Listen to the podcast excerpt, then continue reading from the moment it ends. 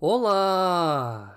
Olá Pedro, visto que finalmente as nossas preces foram ouvidas, a justiça finalmente vai ser feita. Ele, ele vai pagar por todo o mal que fez. Agora sim teremos um desfecho justo. Finalmente posso voltar a sentir uma sensação de alívio, satisfação e saber que ainda existe esperança neste mundo. Oh, oh, oh Carlos, uh, espera lá um bocadinho, mas uh, do que é que tu estás a falar? O, o Yuji Naka, pá, ele, ele foi finalmente condenado. É verdade, foi apenas condenado a dois anos e meio de prisão, o que, considerando o que ele fez, é muito pouco tempo. No entanto, qualquer que seja a pena, é melhor do que ser impune. Além disso, o Ministério Público ordenou ele pagar 17.800 dólares e uma multa de 1,2 milhões por não demonstrar qualquer sinal de remorso por ter destruído milhões de vidas ao criar a aberração do Balan Wonderland. Que monstro sem coração! Ah, ok. Bom, uh, antes de mais, eu devo dizer-te que não é Balan Wonderland, Carlos, mas sim Wonderworld.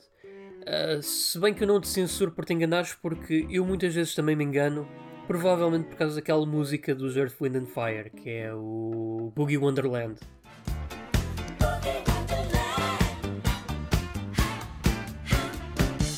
Uh, muito boa música, já agora.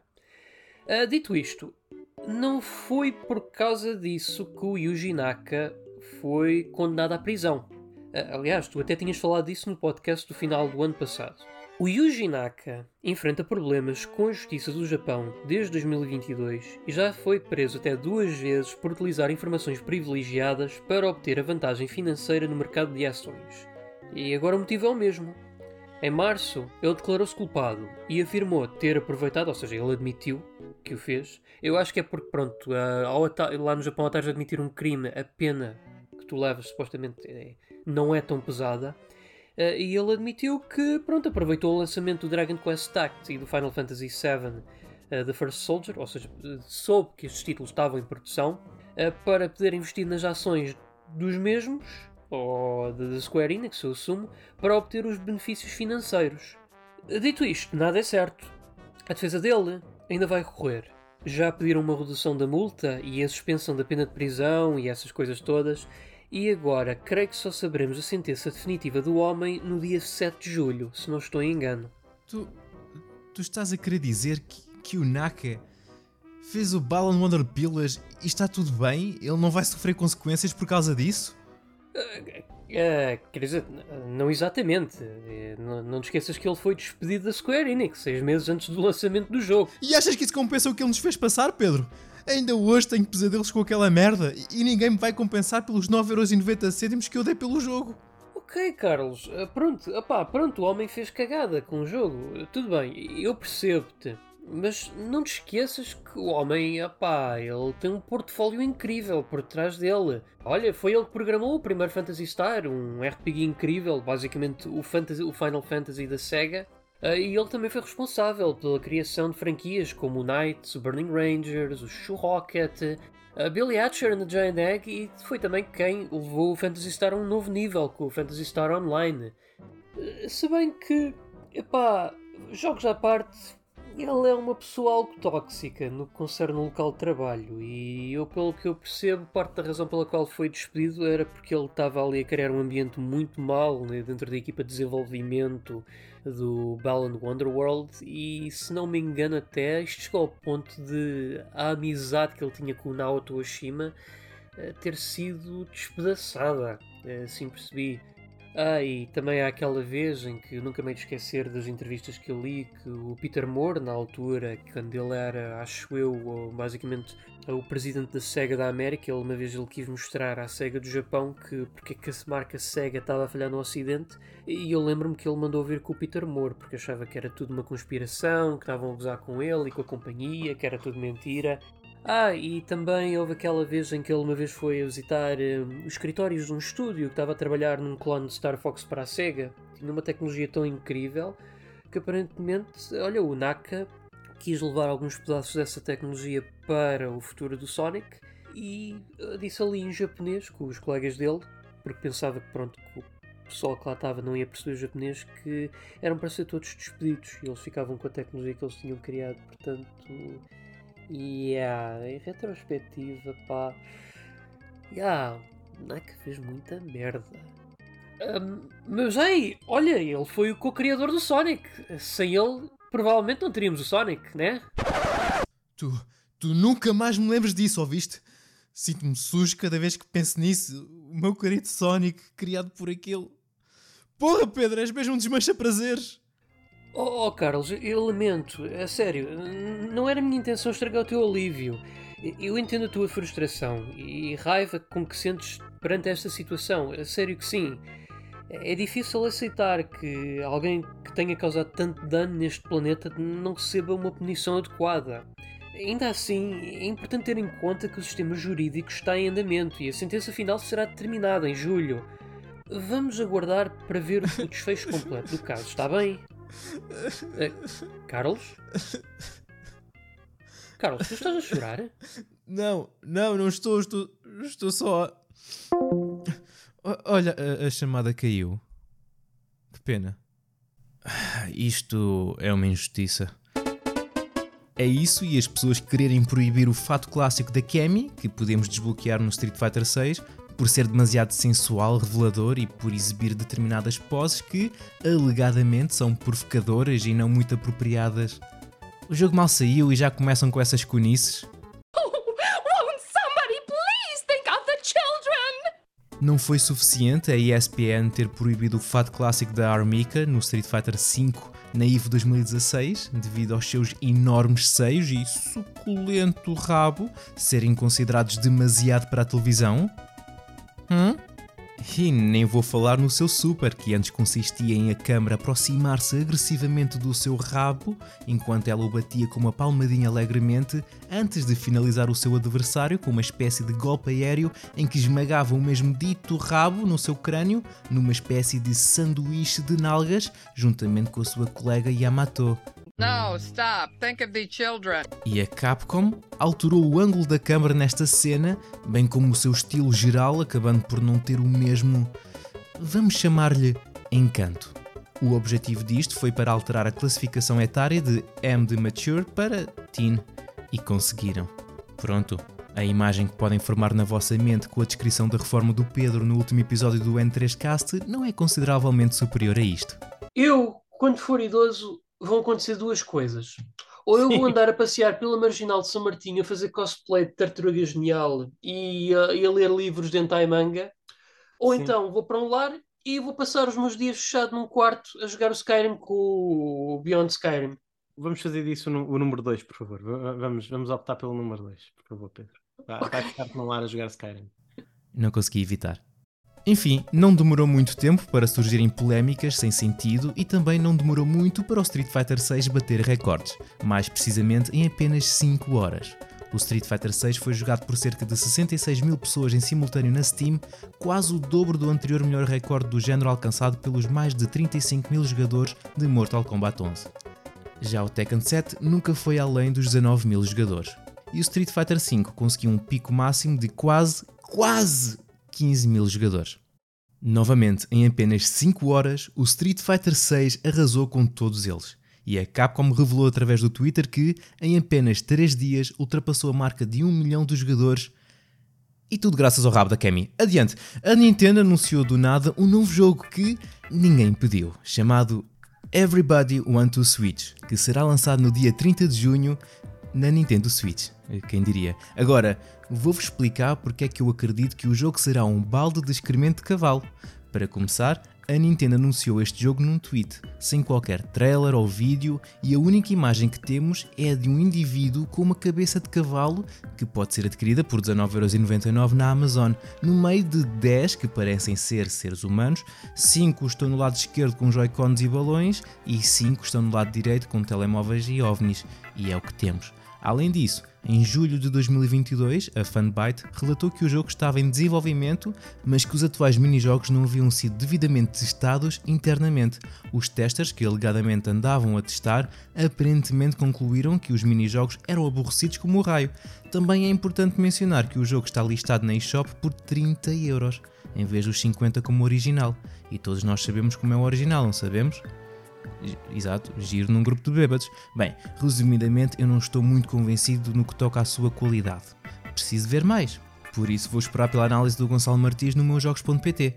Quem não vai poder jogar Everybody Want to Switch é quem vive na Rússia, já que a Nintendo encerrou oficialmente as vendas da eShop. A partir de 31 de maio de 2023 e no futuro previsível, não é possível fazer novas compras ou usar códigos de download na Nintendo eShop na Rússia. Por quanto tempo os utilizadores russos vão poder aceder ao conteúdo adquirido anteriormente na eShop? Ainda não se sabe, mas sabemos que os clientes não poderão criar novas contas Nintendo enquanto tiverem a Rússia definida como país de residência. Mas não se preocupem, está tudo bem. O Everybody Want to Switch vai também sair em formato físico. E nem tudo é mau. O da Dontnod está disponível gratuitamente no Steam e na Xbox durante o Pride Month. Por isso. Está banido também, não está? Pois, eh, claro que está.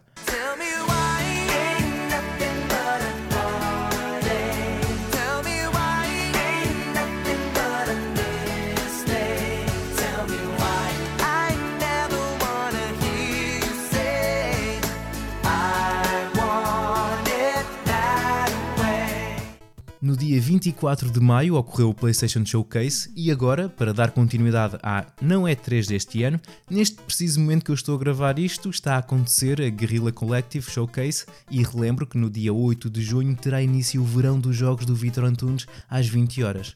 Em seguida teremos o Day of the Devs, uma mostra de anúncios da Double Fine focada em jogos indie. E antes disso, teremos também a Devolver Digital a partir das 11 horas, que certamente nos irá trazer muita comédia, como já é tradição. No dia 10 teremos o Wholesome Direct, com uma apresentação de jogos indie acolhedores e inspiradores que estão por vir, além do Future Game Show Summer Showcase. No dia 11 teremos o arranque com o Xbox Game Showcase, onde o vice-presidente do departamento de marketing da Xbox, Aaron Greenberg, já veio dizer que as apresentações dos jogos da Xbox Game Studios serão feitas com um especial foco no uso de motores de jogo com o mínimo recurso a cenas cinematográficas. Hum, será? Será que é desta que vamos ver o gameplay de Fable? Através da conta oficial da Xbox no Twitter, foi publicado um vídeo que mostra um comando coberto de purpurinas. Depois revela-se que as purpurinas formam um caminho que leva a um ecrã onde está o logotipo da Xbox Games Showcase com a legenda Parece importante. Se isto não for uma referência ao Fable, vou ficar tão chateado quanto a pessoa que teve que limpar todas aquelas purpurinas. O Fable foi anunciado pela primeira vez em 2020, por isso é a altura de mostrarem alguma coisa. Do que sabemos, o jogo está a ser desenvolvido com o mesmo motor de Forza e que o escritor de Horizon Forbidden West, Andrew Walsh, deixou a Guerrilla Games para ingressar no Playground e trabalhar no jogo. Greenberg acrescentou que o showcase não vai ter trailers de filmes ou séries, o que é bom saber, pois assim não corro o risco de ver novamente o rabo do Master Chief. No entanto, resumidamente, o que ele está a querer dizer é que eles vão fazer um trabalho melhor do que o último PlayStation Showcase. Só faltava dizer que vão também anunciar a data de lançamento do modo de 60 frames por segundo do Redfall. Ah, já estou a imaginar, vai ser incrível. Ah, vou ter que falar do Redfall outra vez, não é? Parece que houve uma investigação da Bloomberg, assinada por Jason Schreier, claro, e resumindo de forma sucinta, confirmou que muita gente já suspeitava. O desenvolvimento de Redfall começou em 2018, na altura em que a Bethesda ainda não tinha sido adquirida pela Microsoft e estavam focados em criar jogos com elementos de live service, o que coincide com o lançamento de Fallout 76. O jogo teve um desenvolvimento conturbado devido à falta de direção na liderança e à escassez de funcionários. De acordo com a Bloomberg, 70% da equipa que trabalhou em Prey abandonou o estúdio e preencher essas vagas está quieto. A aquisição da Bethesda pela Microsoft também não resolveu muito, uma vez que a empresa nunca interferiu diretamente no desenvolvimento. E o que a equipa da Arkane Austin queria mesmo era que o jogo fosse cancelado. Podiam adiar, e assim o fizeram algumas vezes, mas podem colocar as purpurinas que quiserem num cagalhão que posso vos garantir que continua a ser um cagalhão. Muita classe neste podcast. Após o Xbox Game Showcase, teremos o Starfield Direct e o PC Gaming Show. No dia 12 teremos o Capcom Showcase, com início marcado para as 23 horas do dia 12 de junho, com duração de cerca de 36 minutos. O estúdio não esclareceu o que será apresentado, mas possivelmente teremos mais informações sobre a versão da Switch de Ghost Trick Phantom Detective, Exoprimal novidades sobre o Dragon's Dogma 2, Monster Hunter Now, que é como o Pokémon Go, mas Monster Hunter, e quem sabe sobre Pragmata e o tão esperado Mega Man X9. Senhora é fixe. No mesmo dia vai acontecer a Ubisoft Forward. Foi apresentado um trailer para o evento, confirmando a presença de Avatar Frontiers of Pandora, Assassin's Creed Mirage e The Crew Motorfest, ao mesmo tempo em que insinua um título não anunciado. Uh, suspense! O que será? Se, será outro jogo do qual não ouviremos puto durante anos? Provavelmente. Também foi anunciado que Assassin's Creed Nexus VR será lançado na loja MetaQuest ainda este ano. E falando no MetaQuest, a Meta anunciou o MetaQuest 3, o seu novo headset de realidade virtual. Ele será lançado neste outono, com preços a partir de 500 dólares com 128 GB de armazenamento e uma opção de armazenamento adicional também está planeada. O MetaQuest 3 apresenta uma resolução mais alta, desempenho mais robusto, tecnologia revolucionária e é mais fino e confortável em comparação com o MetaQuest 2. Além disso, a Meta também anunciou que, a partir de 4 de junho, reduzirá o preço do MetaQuest 2 para 300 dólares na versão de 128 GB, o que significa que ele custará o mesmo que antes do aumento de preço de 100 dólares em agosto de 2022. O preço da versão de 256 GB também será reduzido para 350 dólares. E pronto, está giro. E depois temos a Apple a anunciar os seus óculos Vision Pro na WWDC, que significa Worldwide Developers Conference. De nada. Estes óculos são um headset de realidade virtual e realidade aumentada que procura combinar o mundo real com o digital. Podemos controlar com os olhos, mãos e voz sem necessidade de qualquer comando. Podemos controlar um Mac através do capacete e até mesmo jogar PlayStation. Ele é composto por vidro e alumínio e possui 5 sensores, 12 câmaras, 6 microfones, áudio espacial com ray tracing nem sabia que isso era uma coisa, uma ventoinha para arrefecimento e o capacete estará equipado com uma bateria externa que dura até 2 horas.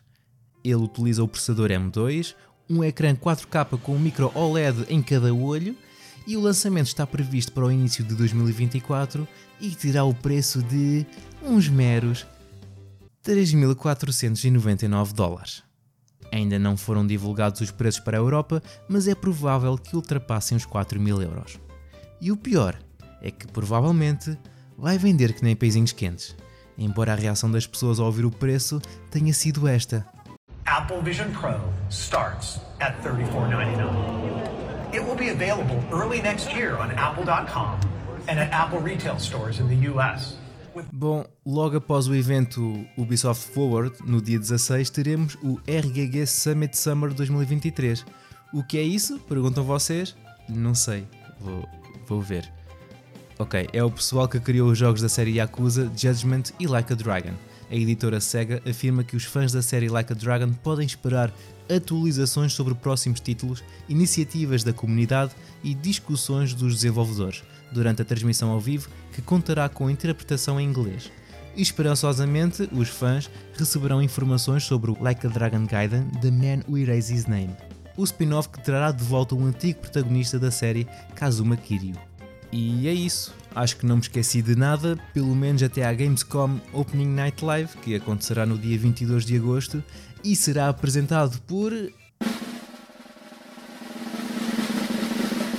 Jorge Gabriel. Estou a brincar, vai ser o Vitor Antunes. Mas ainda falta muito tempo para ver os jogos que serão apresentados na Gamescom. Então, por agora, vamos focar nos jogos desta semana.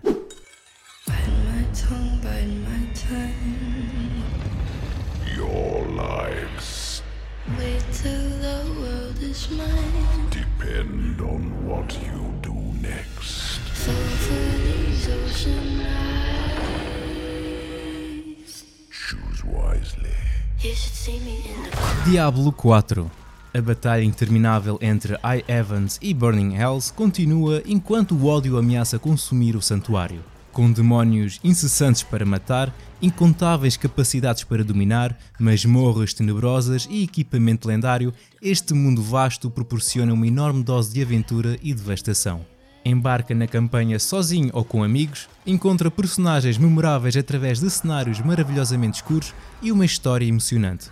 ou explora um jogo final extenso e um mundo compartilhado onde os jogadores podem encontrar-se nas cidades para negociar, juntar-se para lutar contra os chefes mundiais ou descer as zonas PVP para testar as suas habilidades contra outros jogadores, sem lobbies necessários, com jogabilidade e progresso cruzados e corporação local.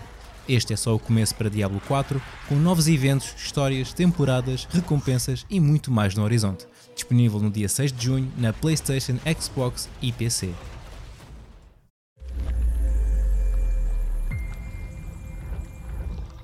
Harmony. Harmony. Harmony, The Fall of Reverie. Num futuro muito próximo, quando Polly regressa à casa para procurar pela mãe desaparecida após alguns anos no estrangeiro, ela percebe-se rapidamente de que a sua cidade natal mudou drasticamente. Uma mega corporação chamada MK está a usar o seu poder para controlar a população e a comunidade está em perigo. Polly não demora a descobrir que tem um dom de clarividência que a liga a Reverie, o reino das aspirações da humanidade. Glória, felicidade, poder, caos, vínculo e verdade. Neste mundo, Polly transforma-se em Harmony, uma deusa com o poder de escolher qual a aspiração que dominará Reverie e restaurar o equilíbrio delicado entre o mundo das divindades e o nosso. O destino da humanidade está em jogo, decide o teu destino, encontra o novo coração da humanidade neste mundo colorido no dia 8 de junho na PlayStation 5, Xbox Series, PC e Nintendo Switch.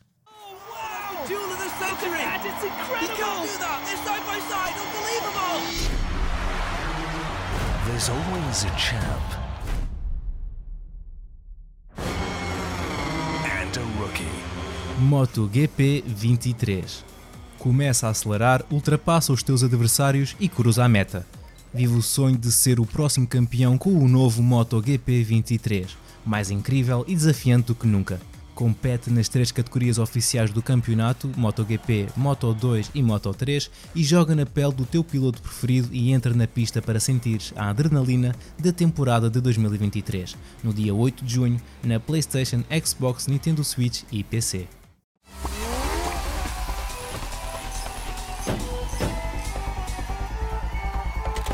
Speed Crew. Prepara-te para uma experiência de jogo corporativo de alta octanagem em Speed Crew. Reúne a tua equipa de 1 a 4 jogadores e assuma o papel de uma equipa de elite encarregada de arranjar carros para garantir a vitória nesta corrida divertida e caótica contra o relógio.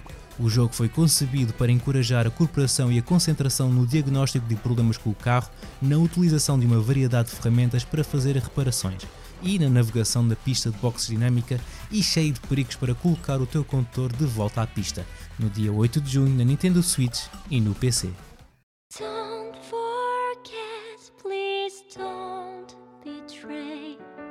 Our dream of that sunny day. Listen to this promise as I shout it to the sky.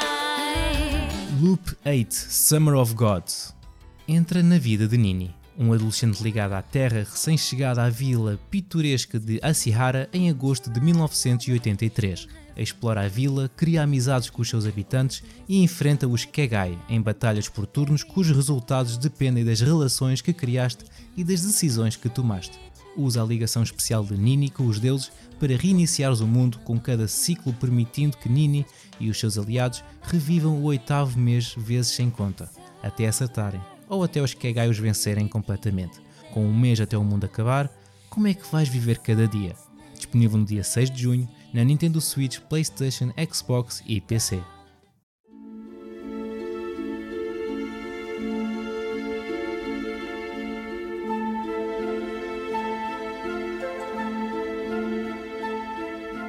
Grey Hill Incident é um jogo de terror de sobrevivência passado no início dos anos 90. A história tem como protagonista Ryan Baker, equipado com um taco de beisebol e algumas balas no seu fiel revólver. É morador do bairro de Grey Hill que foi recentemente invadido por ovnis e alienígenas cinzentos. Eles são uma ameaça constante nas suas tentativas de raptar, sondar e usar os moradores do bairro como cobaias e de recolher amostras de tudo. Encontra objetos úteis, resolve quebra-cabeças e conhece outras pessoas, à medida que lutas para sobreviver à invasão e levas o Ryan ao outro lado do bairro. Esconde corre ou luta para atravessar Grey Hill e tem cuidado com os cinzentos. No dia 9 de junho, na PlayStation 4, 5, Xbox Series e PC.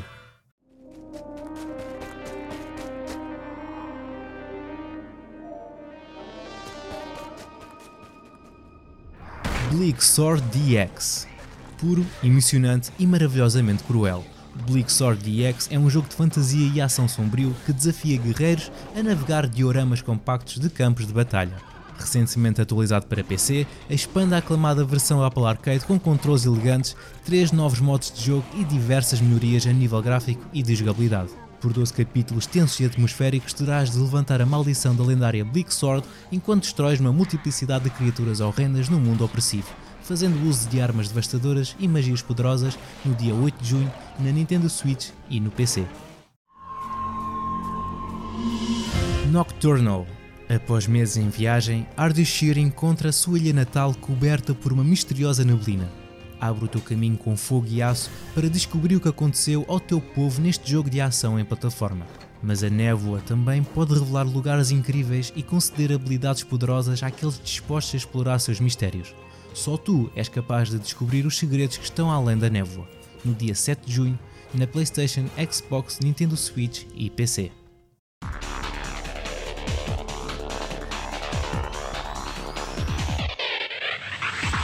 Raiden 3 Cross Mikado Maniacs.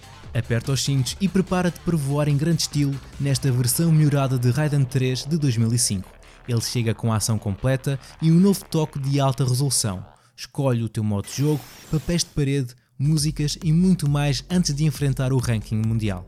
Com um arsenal de opções de personalização e recursos, este título mantém a emocionante jornada de Raiden no presente, no dia 6 de junho, na Nintendo Switch, PlayStation, Xbox e PC.